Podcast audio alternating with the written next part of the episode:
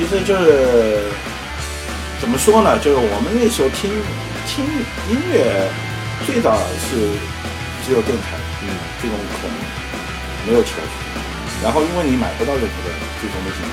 东西，首先没有大量的税，对吧？对，你能买到唱片的唯一的统计官方途径，只有在中途进出口公司。嗯，这时候这家公这个有一个门市部，门市部在哪？在延安路，延安路的光明路路口。慢慢的，这个地方就变成一个什么？它它能因为但是你买不起，为什么？首先贵啊，嗯，上百上百块一盒东西或者什么，怎么可能买得起？这种工资水平，你父母的工资都不够买，买几盒呢？啊，这是一个问题，还有第二个问题，不是你想买什么就有什么的，对吧？这个是第二个问题，你没有选择，所以你是被选择，你只能过去买现成，所以这种几个又是一个奢望。那么还有慢慢就出现了，这个就大家就都知道的卡口袋了。卡口袋是后面，这种话没有卡口袋，叫口袋。嗯，口袋什么意思呢？就是你要买盘，有两种销售方法。第一个是你要买一盘空盘子，然后到门口，往往他们集中这些贩子都是在中途门口旁边的路旁马路旁夹着。狼人机，呃，不，他们有些是当时当场，他们往往囤货，因为后来这时候也没城管，就是城管不是的，就联防队经常要抓的，要抓的他们就人货分离，这 感觉像电视里嗯 贩毒的一样，真的，人货分离之后，他们把把把袋子，他只只有一些样袋，万一有人过来从他一卷就可以走，对吧？样袋你需要了，你看中哪个东西需要，它可以旁边有个试听的，他在带你进去试听，哎，然后再到弄堂里面跟里面的人打招呼，那个人引你到另外一个，一般是一个一个什么楼的过道里面什么的，拿现货，一一手在城一手交货，就这样。但是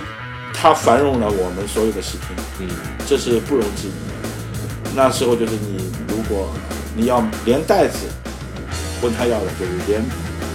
他会加上成本，就是一盘袋子，加上帮你录制的费用，就是你可以自己带带入过去。对，那你只要付一部分费用，就考虑的费用，对吧？如果你就袋子，或者有这无外乎两部分，一部分我想省点钱，我家里有现成袋子，有些可能是这个空白的，这不新的，我再转入一下，对吧？那么我可以省点钱。还有一个呢，就是我比较牛逼，我不喜欢你提的这个袋子，我觉得我的袋子比较 TDK，然后有有有各种型号的好。呃，铁带啊、高保真啊，对我我觉得这个袋子更好，那么我给你就是，对吧？帮我录，呃，这种是比较多，这时候还没有唱片。呃，黑胶唱片这时候还没有，据我所知还没有大行其道，因为为什么黑胶几乎没有任何源源头，源头其实讲到底，这后来的卡口袋嗯，和一部分的黑胶都是海关罚没的，对，这时候才走私过来啊，走私嘛的罚没，然后你再有各每个人都有自己的渠道去拿回来，或者是这一方面，还有一种方面就是垃圾，就是有我知道是潮汕的。对，潮州啊、广东那边，然后做工业垃圾过来，其实是人家是论吨、论吨的卖的，这里面就有分拣。我还曾经去过那个，我也认识很多当初到到现在还有联系的，就是我朋友当中还有那些当初第一源头的那个大，就这行大佬大佬，对吧？做的特别好的啊，所以我那时候我听东西，我是属于比较负责，就是因为我接触的人里面有很多都是一手的。然后往往会拿到最好的货。第一个就第一个就通知你，你你你是第一个去挑的，甚至也卖了很多，他给你一个狠折以后，你还可以捎带脚，有些他觉得这些也卖不大掉，你就送你拿去了。就也其中也有我的学生，跟我学吉他的学生，他们做这个做的也很好，就做了很大的。那么我，然后然后再就是有一传十，十传百，十传传到后来这个词本都掉掉，嗯呃，都听到词本磨光为止。有些就是人就借品很不好，借给他，他觉得好，他就顺着这可能就不啊、还。也不还你了。你你时间一长你就忘了，要么就是各种原因，对吧？对然后录像带是这种情况。那么我觉得那时候这个方面基本上都是这个，里面也有很多江湖的演绎和故事啊，恩怨情仇都是，它已经成为一个人，我们叫我们这个人文的风景线，已经成为一个一个人文的风景线。所以这这段时间，那那那么，但是呢，我们当初觉得我对一些呃到早期的摇滚乐的一些认知认知啊，都是来自于此。嗯，那么你听到早期的影响到你的那些音乐啊或者东西，你都是从那个时代开始拿到开始。刚开始我们做的时候，就是也是就是刚开始有一小段时间，我我记得也我们也有淋雨啊，也但是没有专门淋的，因为这时候没有淋嘛，就为什么呢？没有什么地方可以淋，嗯，也没有什么场合可以，你要演也就是小型的朋友之间的聚会上面看。增加了呀。啊，一般因为那时候八四年的时候上呃全全中国的吉他热，就是因为美声都是大奖赛，全国吉他大奖赛，然后出了张信，然后大家都去唱，那时候是很多年轻人偶像，嗯，全国全国人民。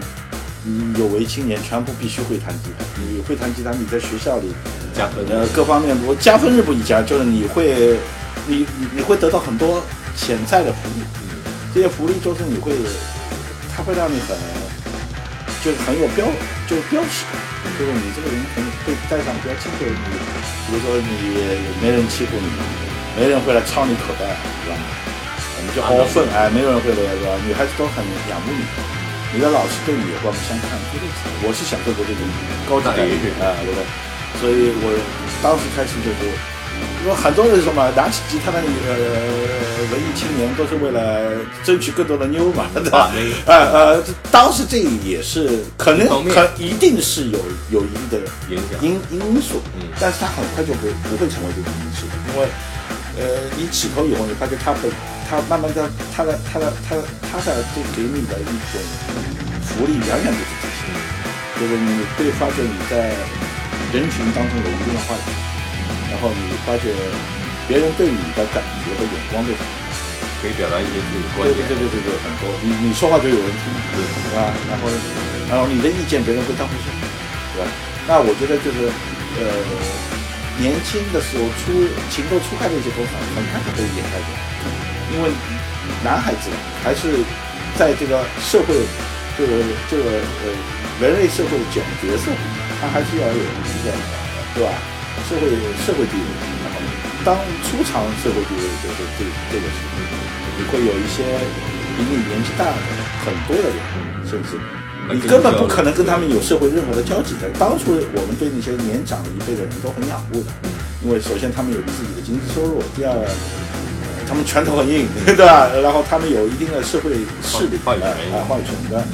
你就觉得，你觉得你当时的想法，你想很快长大，最好绕过去，直接变成什么？很羡慕所有承认所有世界的一切。然后你很你想，至少我我可以赚工资了，也有钱，我可以买唱片，不用问父母要钱买设备呃设备这时候还没有这个奢望，因为我当时的感觉是，第一没有地方可以给你买到设备，即使是有钱。第二个，你知道你稍微打听一下这个钱的数目，就不是你能负担的。不要说你，你就这方面的想法比较少。但是呢，我就说了，就是你的你的社会的认知度、话语权，相对的一个独立的，就小孩不是学抽烟就是要为了变大一点，对吧？这种心理需求，这种感觉促使你促使你，就是在你的青春期里面占了一个很大的一个出口的位置，让让你往前的往前的走，对吧？然后慢慢他很快就变变变性，就是当你真正接触到音乐你喜好它以后，当你会弹的一些曾经你认为很仰慕的歌的时候，甚至你开始写一首歌的时候，那对你的触动是有完全的对的。你就觉得，你觉得你就会觉得他这件事情，这可能是所有的艺术艺术家懵懂初期的那种，让他们能够继续坚持下去的那种其中的一个因素专。业方向走，啊，我觉得这这这是一个基础，一个肾上腺素，就是你它会刺激你继续往前走，哎，对对对对，你就对他有一个求知的可能。你就会想要更多，然后哎，我想知道更多我想知道更多，而且我觉得很玄妙，玄妙的过程驱使我要了解他为什么那么玄妙，各种可能都有。呃，从一个和弦的就是，比如说你看的呃，The Beatles 里面就有一句，呃，有他们的他们的传记里面，他们所有的乐队为了搞清楚一个 B 七和弦，从利物浦这一头走到它的另外一头，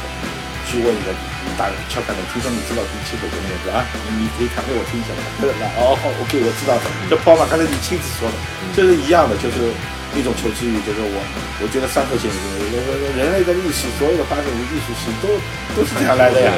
就表达表表达上面的追求，对吧？当然你开始对表达需要有追求，但表你对表达有追求，你肯定牵涉到工具和这样和所有的一切，你要使用工具啊，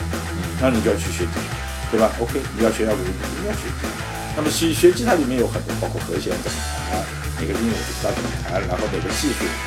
这构成了所有的问题。你得探索，你得你就要变成你像 grow，你像成长，变成一个成熟。虽然你不知道成熟是什么。你也不知道前面的路是什么，但你觉得这件事我很想做，你就坚持的做下去。在做的当中，你能你发现任何的问题，你就要去解决。这就是所有的学习和成长，对吧？一直到后来，刚开始的我们这个上海都很明显，因为这时候也不像见到高铁，到任何地方那个飞机，那个时候坐飞机，飞机在外面，那个时候你有钱，有钱也不一定能坐飞机啊。我们有一个很伟大的我们国家的一个发明叫介绍信，你得要，你得要凭介绍信票啊，对对，以前你想你就要去，你说学车，你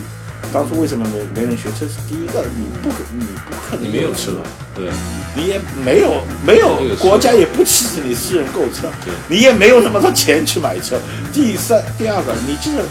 即使有车给你看，你也不可能有驾照，因为驾照是国家。要领导批示，不是你说我出笔钱就必须。这是当时的所有的一些政治和经济因素，包括呃社会秩序的一个规定、一个界定的一个东西，它框了你走，你你跳不出这个框的，因为它不给你权限，就是就像我我们电脑要删有些文件，它不给你删为什么？他说请给我管理权限，对吧？他没有你没有管理权限是不可能做得到。所以这这个问题在这方面的时候，一直到后来大家都比较这个，我就上海集团也没有见过什么。我是在一九八十年代具体几八七年八八年的也忘了，我第一次看到推荐。那时候是在汉口路九江路那边有一个，现在这个宾馆不知道还有吗？应该是没有我见的是没有，应该没有。叫扬子，不是扬子江饭店，扬子江饭店是一样的，现在在。延安西路的那个那个那个什么旁边那个就叫虹桥嘛，嗯，不是扬子江，没有那么大，就扬子饭店是一个三星级饭店，当时招就比招待所好，呃，那个他们是过来倒是过来录《一无所有》，嗯，但是《一无所有》记得在上海录电视节目，这是第一次，好像也是我一次吧，因为我本人知道崔健他不大喜欢具体具体原因就不去探讨了，对吧？因为听说是在上海演出，呃，他老是觉得不是那个，但是我对他很不了解，我也没法多说。呃，但是我第一次看到他，他也不是代表他个人，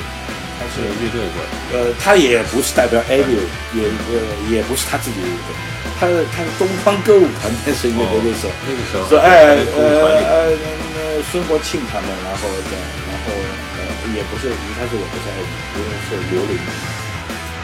他们是这是是一个文艺单位的行行为，就是当然这时候我有过那个不是这种让世界充满爱那个呃那个唱片有一个活动出来，国际青年交流日诸如此类里面百名歌手大大大唱大联这个大联欢有这个那个它里面不是有出了一张里面有一无所有，就一无所有好像第一次在拼盘的出现，然后他说他上海电视台这地方没有东方电视台，只有上海电视台是过来。录就是也不是录个，哎，你现在讲吃的教育，不用就就就像电视台的录像，录像就是那种啊。然后他住在那边，我通过文化艺术报的王石老师，就是我前面提的，对我我们当初的一个非常重要的一个上海著名文艺八大记者之一王石老师，他也是一个，他现在都都还在从事艺，他画了上海的那些街头记者，嗯，非常有名。然后他是我们当时的领路。就是包括胡子，包括知道跟拿机会，其实也担了一部分经纪人角色，这个从来不拿钱，因为这种演出也根本没这么钱，是吧？呃，其实我们到到当时太阳公成立的时候就是没有他，嗯，没有他，是因为黄河同现在也是属于超，呃，也后来就拍那个五指山那个什么，也变成一个一个非常有名的电影 MV 导演，上海，然后成立了他率先成立了独立工作室。这时候王老师的时候还他还是挺年轻的，我们录一个青年音乐节目，反正有王老师介绍，大概就是这样。诸如此类，就是这一笔带过，有嗯王石老师介绍以后，我们才去找的推荐。他这时候我们也不知道他是谁，他知道我们是帮上海在写乐队，唯一他见过面的在写东西的乐队，他也不知道，他对上海的乐队也没有任何的没没有具体了解。呃，我们对北京也一无所知。嗯然后我知道，我介介绍的时候就是说，他这个人是会自己写的东西。嗯我对他的印象是，他人很客气，第二个很很沉默，嗯，话不多，但是人很真诚。但我记得是蛮有劲的是，我带过去，我眼睛都一亮，因为他们是专业队，反正就是北京的，嗯，国在在家级我国家可你像，是而且东方乐团以前是对国际接轨，还有中国对对国国际接轨的唯一的很少，所以他们用的设备有进步的分在一起，哇他妈，我这时候能见到这个东西，嗯这个东西只有在我的梦里出现过，嗯我看到真东西了。嗯心跳加快，绝对加快。然后我这时候也不懂礼貌，我就下下拿起来就就弹。他我记得他跟我说的，嗯，哎，这个琴轻点你你没没有，嗯我说别弹，这个不是我的琴，嗯我的琴在那里，嗯我我来给你拿。他拿了他的琴给我弹，嗯那也是一把很好的分的。嗯就是说我看到就是好东西，对吧？嗯我想一弹，然后把我们的歌给他唱了一下。我记得他也是给我们唱了一些他的一些动机和小曲。我嗯这时候对他印象蛮深，觉得他虽然我没有觉得他的音乐好听或者怎么样，没有也没有太大的那个反馈。就我觉得就是这个人的印象，一个是比较沉默，嗯。比较低调；第二个比较亲和，嗯。也很很随和；第二个很真诚，嗯，很真诚。他的眼睛我感感觉得到，但自此以后音乐的人，对对对对，就是我第一次见碰到这个这种类型的人嘛，我说应该我们在上海时我们太早，我们嗯。只有别人碰我们，我们碰到别人，所以我们也是蛮孤单的。嗯这个看到他就觉得我们是一路的，对吧？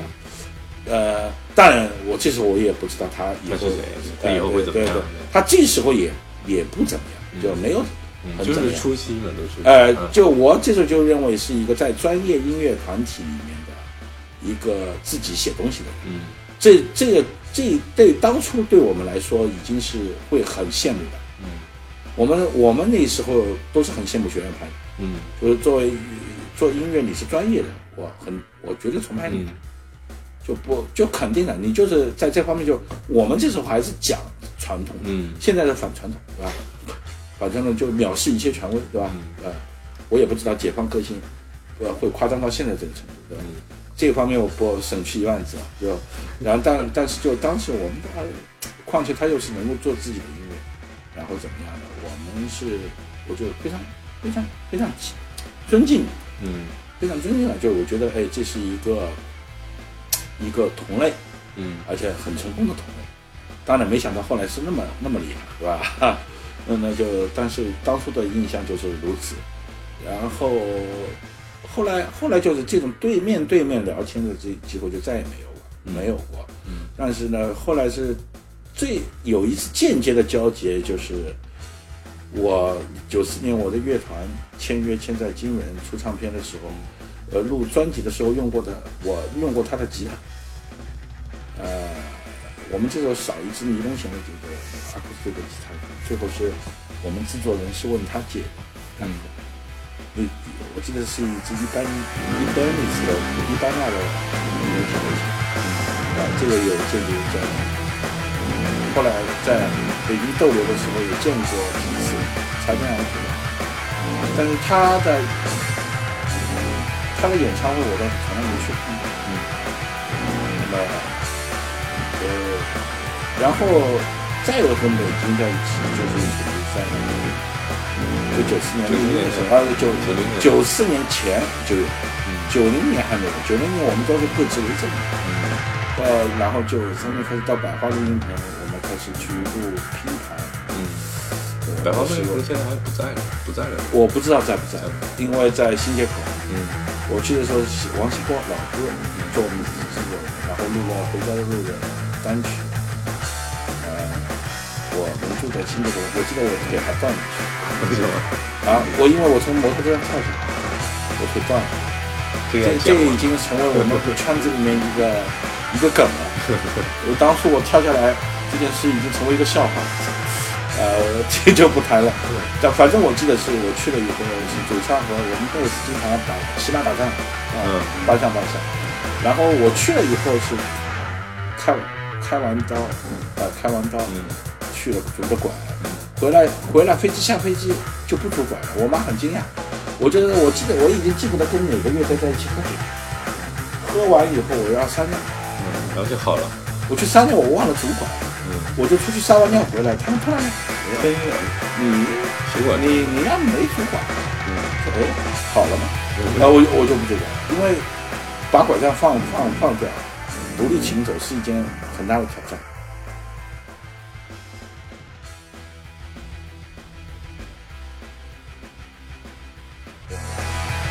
两个月，四十天，我觉得录音是录了四十，也录了蛮长的前前后后。嗯，那么我们在那边住，都当时认识了一些朋友。嗯，然后，但是交交流很少，交流还是不多。那个时候去北京，感觉跟现在的北京还是不一样的，整个氛围应该是不一样了。我去我我有两次在北京待的比较长的，一次就是九四年一次，嗯还有一次就是我零零四年去北京，那大概就待了几年，嗯待到零七年零六年年底两年多点，三年不到。那个时候北京的音乐圈的状态跟上海是不是也有雷同？呃，这时候没有没有什么雷同，因为上海已经灭了，上海已经已经没有什么了，因为上海呃在全国范围的能说上的就那个时代，嗯整个九十年代有那么些乐队，嗯这些乐队说起来一个手都没有。我知道在北京统一发片的发就在全国发唱片的，呃，先不说反响，嗯先说发发行，全国范围的发行，甚至签约，我知道的就两支，一支是我们铁一，一支是铁一，嗯一支是水晶姐。不说流行啊，流行没过，嗯罗中学什么的，李泉、丁薇啊，丁薇也不算上海，不过我说上海本本本土人啊，就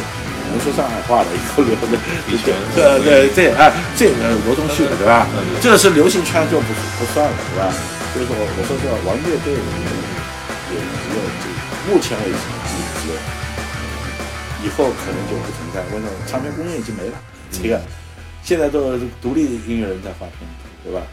所以这这段历史将永远封存，没有了，也就这么来一下。嗯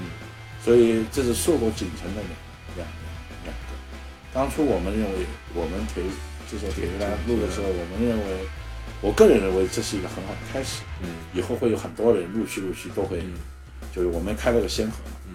没想到这个 不是，就像九零新开发一样，九零新开发开发，呃，现代音乐会和北京现代音乐会是同时在同一年进行的。那个是标志了北京中国摇滚在北京开始深入化的全面，对吧？在上海这是。落幕，有谁能想得到？嗯所以你要说这几个区别，我直接告诉你，这是。有根本的区别，嗯，这就是。有根本的区别。反倒是。就是。已经停滞到黄金年代的他们九零初就开始没有很多太多的乐队出来。九十年代中期就其实已经就是最后回来的，我就上海的几几个东西我都在，比如上海唯一的一个民营唱片公司，嗯就是当然现在是独立音乐了很多了，对吧？但是水分也很多，对吧？民营的就是上海泛音，上海泛音是有独资的，就是私人唱片公司，但是有发行厂。零四年也就两年多，我在里面做音乐，就是我录了上海的军团，当然这是前期，后期也是做。我这边全程参与做了一张，我认为任何的专辑，还其实也就是当年做做的这张张专辑，还其实还做了一个乐队，只不过那个专辑没发，做也做完了。这两张专辑都是我的制作人的，这些我初次做乐队的制作人，就从一个乐手和音乐人开始做制作人。专业制作人进入唱片啊，对对对，呃，一个是呃田 Hannes，就现在嗯田涵甜蜜的孩子，嗯。嗯、然后另外一张是 Lucy，蓝色的海，嗯。呃，但蓝色的海由于他们行政上面的问题，约里面有点问题，最后是没发。嗯。他嗯，们这个乐队是蛮可惜的，我也花了很多精力，但是没就是。整张专辑制作出来了，啊，也就是没发，发。就是没发，嗯，没发是因为当时我的老大就跟他们的合约之间有点纷争，分歧啊，分歧，他们提出了一些分歧，但这个分歧可能是不能不能解决的，嗯当初看来是不能解决的矛盾嘛，嗯那那进一步的运作就就停就嗯就停掉，嗯但是这张专专辑还是做完的，嗯。还是做完的。那那现在的话会会再发吗？或者是怎么样？还是就永远停滞在那里？因为我以前的老板也是我朋友袁岳，袁老袁已经去澳洲移嗯民澳洲，